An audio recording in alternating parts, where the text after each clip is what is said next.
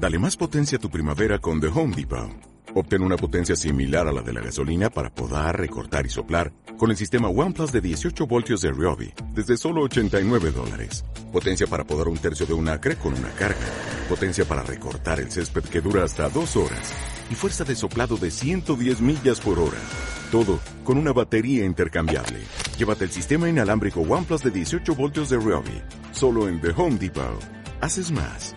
Logras más. Chile. Estamos en comunicación telefónica con el economista argentino con base en Chile, David Kohl. Muchísimas gracias, David, por estar en la pregunta sin fin.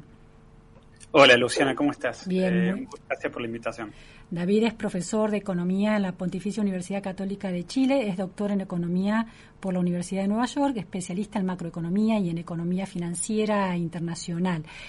David, eh, ¿cómo es hoy el panorama chileno en términos económicos con esta conclusión por lo menos hasta el momento, que tuvo el, proceso de reforma constitucional? Bueno, mira, empiezo, si querés, por lo de más corto plazo. Eh, el, triunfo fue bien contundente, eh, fue bastante transversal el, resultado del plebiscito, el triunfo del rechazo, y, eso eh, eliminó algunas incertidumbres que había sobre el, resultado final, pero también la incertidumbre continúa en el sentido que eh, la mayor parte de fuerzas políticas y la mayor parte de la población esperan que haya un nuevo proceso y esto termine en una nueva constitución.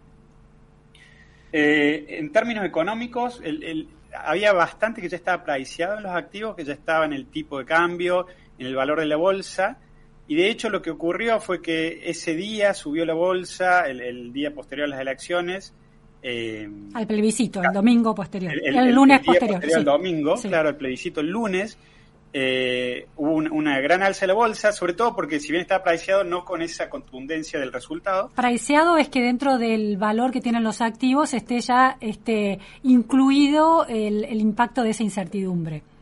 Claro, como que las encuestas venían mostrando ya el resultado en los últimos dos meses, no, de vuelta no con ese con esa diferencia, pero sí una diferencia de 10 puntos más el margen de error. Eso ya se venía esperando como hace dos meses.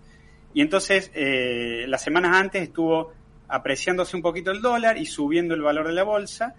Y con sea el triunfo esto se acelera un poco, pero hoy por hoy ya estamos, que pasaron unos pocos días, ya estamos de vuelta en eh, los valores del pre-plebiscito, del viernes. Sí.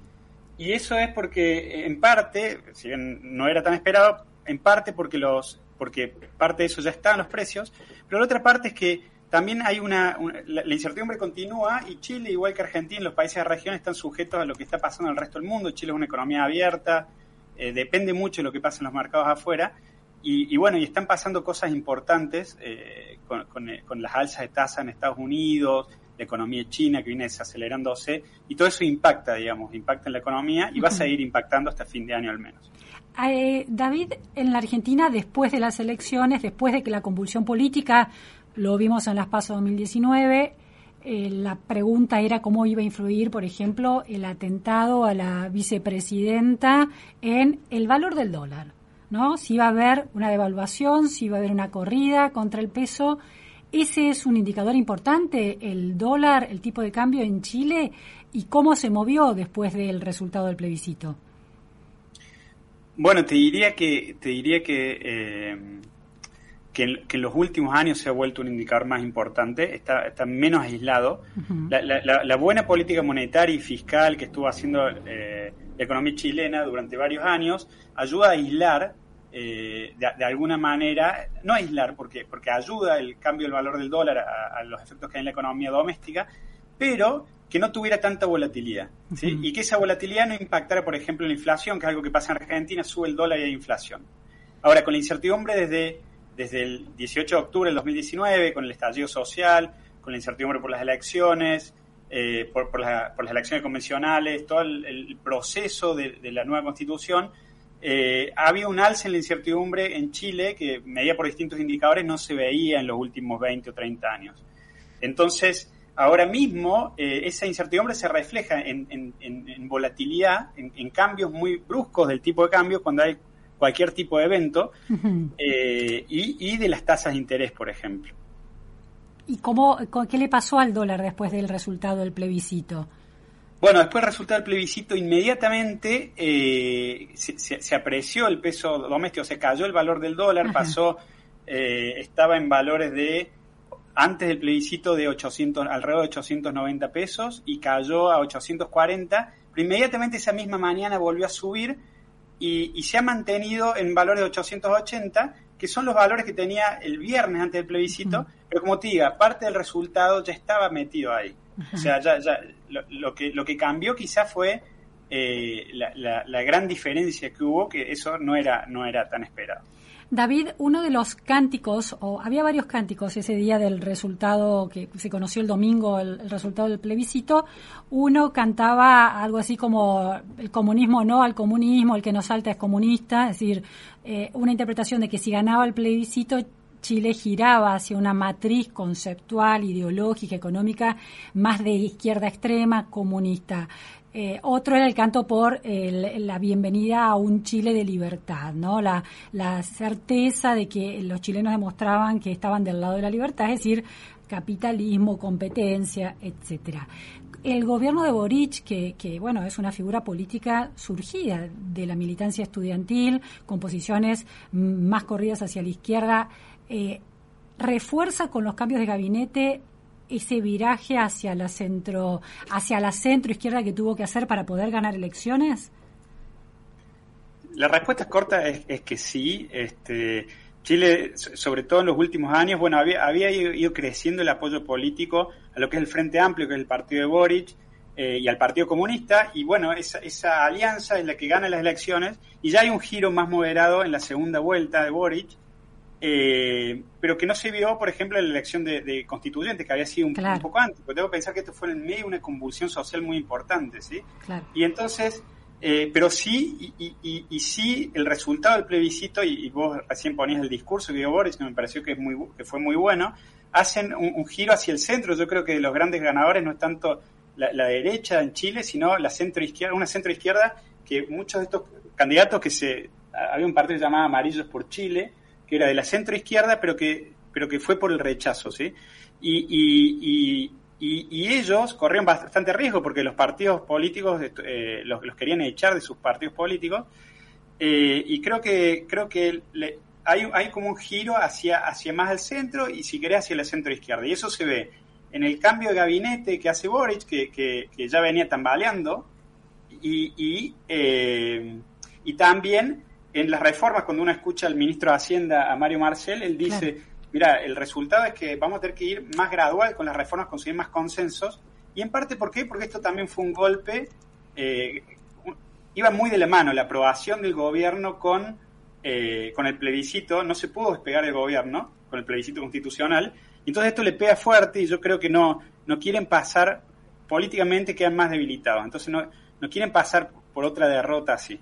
Ahora, eh, eh, David, una de las reacciones de la política argentina, sobre todo el kirchnerismo, cuando está en el poder y hay un proceso electoral, eh, es pensar en políticas de distribución de recursos, ¿no? Populistas, emisión para sostener beneficios, transferencias de dinero a los sectores populares, que son en general los votantes históricos del, del kirchnerismo y del peronismo. Eh, hay, algún indicio de que Marcel, que era el, presidente del Banco Central hasta antes de ser ministro de Economía en, gobiernos durante el gobierno de, derecha de Piñera, eh, hay algún indicio de que más allá de este discurso tan interesante de Boric, estén pensando en reacciones más electoralistas y eh, abandonar las esas esas cuentas fiscales tan saneadas que tiene Chile, no importa si gobierna la izquierda o la derecha? Bueno, mira, yo te diría, yo te diría que no, y te voy a dar la razón por la cual creo que no. De hecho, eh, una gran diferencia que hay entre quizás eh, la izquierda, la centro izquierda en Chile y, la izquierda en Argentina es que se aprendió el valor de la disciplina fiscal, eh, que, resultó, por ejemplo, en tasas de inflación alrededor del 3% por, por más de 20 años, que tenían en su momento en una economía hasta, hasta los 90 muy parecida, hasta inicios de los 90, al fin de los 80, muy parecida a la Argentina, con crisis, con default, con inflación alta. Y entonces, eh, una frase que dice, por ejemplo, Rodrigo Valdés, que es ex ministro de Hacienda de, Bachelet, eh, él dice, mira, la, responsabilidad, y lo han repetido varios, la responsabilidad fiscal no es de izquierda ni de derecha. Y, esto se vio con el gobierno actual. Eh, de hecho, Mario Marcel están, están en el medio de una normalización muy importante de las políticas fiscales y monetarias.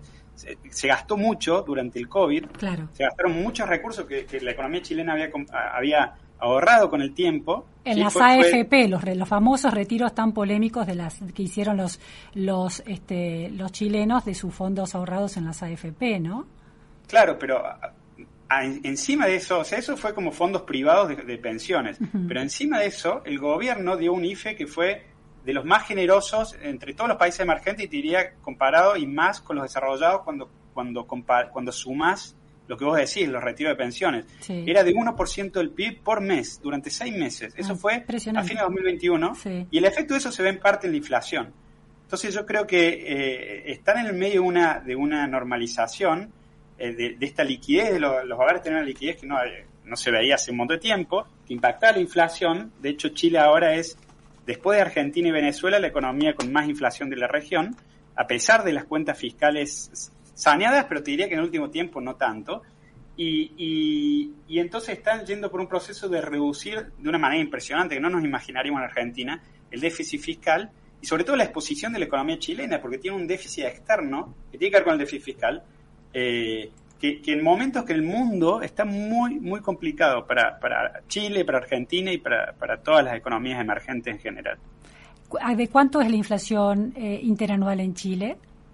Bueno, la inflación en julio marcó 13,1% interanual y vas y probablemente va a llegar al 14% cuando salga el próximo el próximo dato ahora esta semana y, se espera, por lo menos eso es lo que espera el último informe que sacó el Banco Central, eh, lo sacó justo hoy, el informe de política monetaria, se espera que ese sea como el tope. Y a partir de ahí que empiece a descender lentamente. Eh, pero bueno, esto, esto es... Eh, Ahora, es interesante porque antes de la pandemia Chile estaba en 3%, 2% de inflación anual, ¿no? Sí, sí, es bastante impresionante. como te digo, esto pasó en cierta manera en todas las economías. hay un montón de hay shocks externos, lo, que mencionan mucho en el gobierno de Argentina, los precios de los alimentos, los precios de la energía, este, la apreciación del dólar que hace que las monedas pierdan valor y suba, se deprecie el dólar en todas las economías. Pero pasó más en Chile y en otras economías que estuvieron sujetas a los shocks políticos, como Colombia, por ejemplo. Y entonces cuando cuando el dólar sube valor, no solo por causas externas, sino por causas internas también, eso también tiene más efecto en los precios incluso. Hay estudios que muestran que tiene más efecto cuando hay causas de incertidumbre doméstica que se suman a, las causas externas. Ah, qué interesante, como una especie de miedo muy, muy local de, de la economía a la política, más allá de los commodities, más allá de, las crisis de las guerras. Bueno, te diría que de hecho hay, hay la, la estadística muestra que hay salida están saliendo capitales de Chile antes, antes de la guerra, ¿sí? Eh, y en parte esto estuvo compensado por, por, los retiros que trajeron dólares de afuera, porque los fondos de pensión tenían que, vender esos dólares y traerlos adentro, pero esto viene desde, desde, desde más atrás, eh, diría que desde el tiempo del estallido. Claro. Eh, David, también generó mucho, mucha curiosidad la noticia de que Chile pidió un préstamo al FMI por 18.500 millones de dólares ¿Por qué? ¿Qué significa esa noticia? ¿No? Porque uno supone que una economía saneada, que ¿cuál es el déficit fiscal de, la economía chilena actualmente? El, mira, no tengo la, pero el déficit fiscal de 2021 fue, fue enorme eh, ¿Enorme de cuánto es? Enorme quiere decir cerca del 9% del PIB. ¿Y eso es eh, financiero, incluyendo intereses de la deuda? Incluyendo intereses de la deuda. Tiene una deuda pública, obviamente, mucho mejor en Argentina. La deuda pública alcanza el 35% del PIB, pero está aumentando mucho, sobre todo por el año 2021, que fue un año bien excepcional. Ahora es curioso porque en la Argentina es de 4,5 o me equivoco. Estoy, estoy diciendo mal de, de 2021. En Argentina se espera que este año sea eh, solo el déficit fiscal, eh, más intereses, cerca del 4%, 4,5% el número que tenés vos, más hay que sumarle lo del Banco Central, porque el Banco Central tiene lo que se llama el déficit cuasi fiscal, y esos son otros 4 puntos del PIB, y eso es por ahora, porque, porque eh, son complicadas las cifras fiscales, sobre todo en la última parte del año, que tienden a aumentar más. Pero digo, comparando peras con peras, el de Chile sería 9% y el de Argentina 8%, con todos esos ítems que son más difíciles de calcular.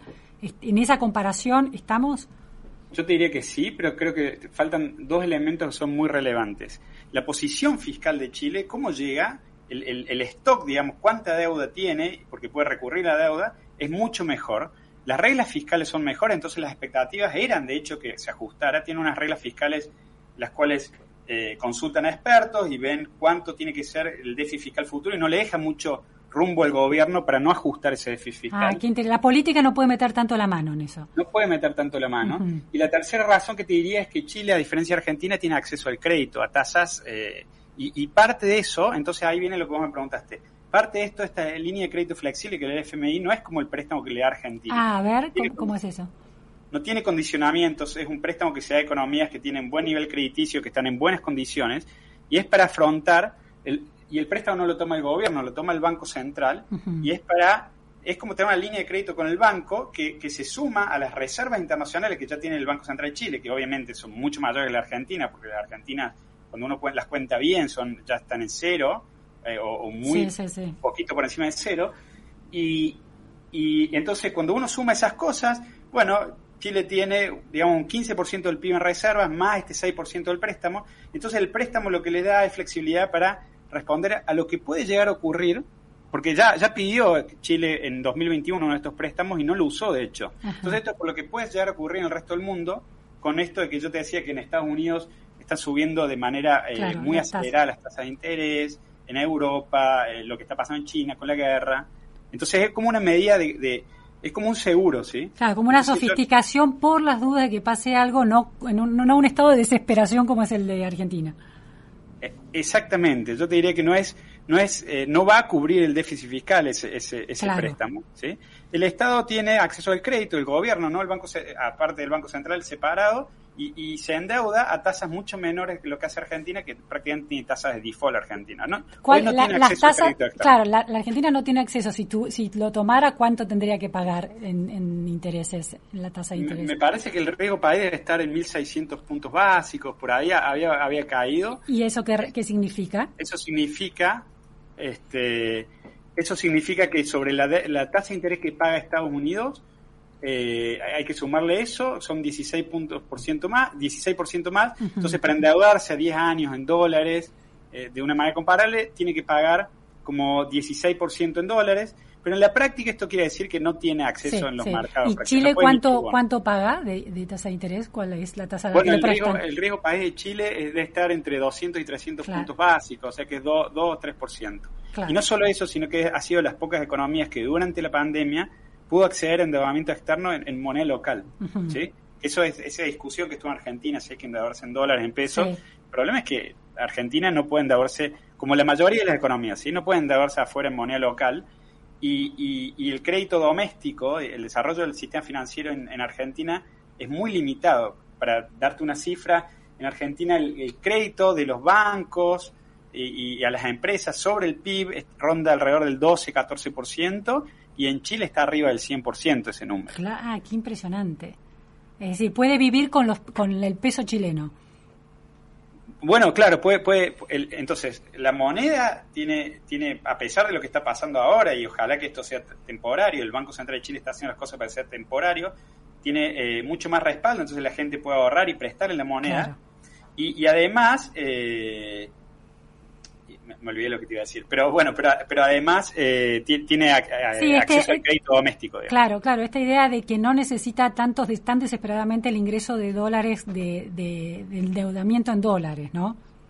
No, claro. Pero, pero está, pero, pero déjame decir, entonces, yo creo que es difícil a comparación con Argentina, pero dentro de la situación de Chile es una situación muy vulnerable.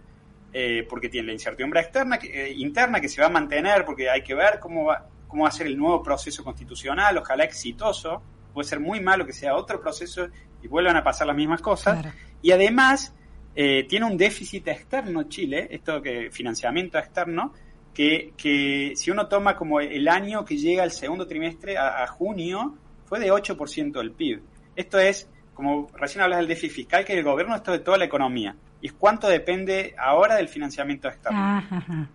Y entonces un ajuste muy brusco de eso, como ha pasado en otros tiempos, puede llevar a una recesión bastante profunda y a una depreciación del dólar. Pero un financiamiento del sector privado endeudado con empresas del exterior, que no entiendo ese concepto. Sí, las dos cosas. Entonces ahí entre el financiamiento del gobierno, el déficit fiscal del gobierno, que es enorme, como te decía, eso es gran parte, pero además de las empresas, de las empresas privadas y las familias con el exterior. ¿Y por qué no, no recurrieron al mercado de, moneda local que, que vos decís que es tan vigoroso?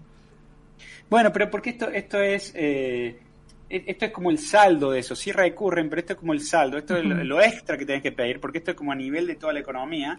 Y entonces lo que pasó fue que, como yo te decía, 2021 Chile creció 12% del PIB y hubo ayudas fiscales enormes, retiros de pensiones, fueron súper excepcionales.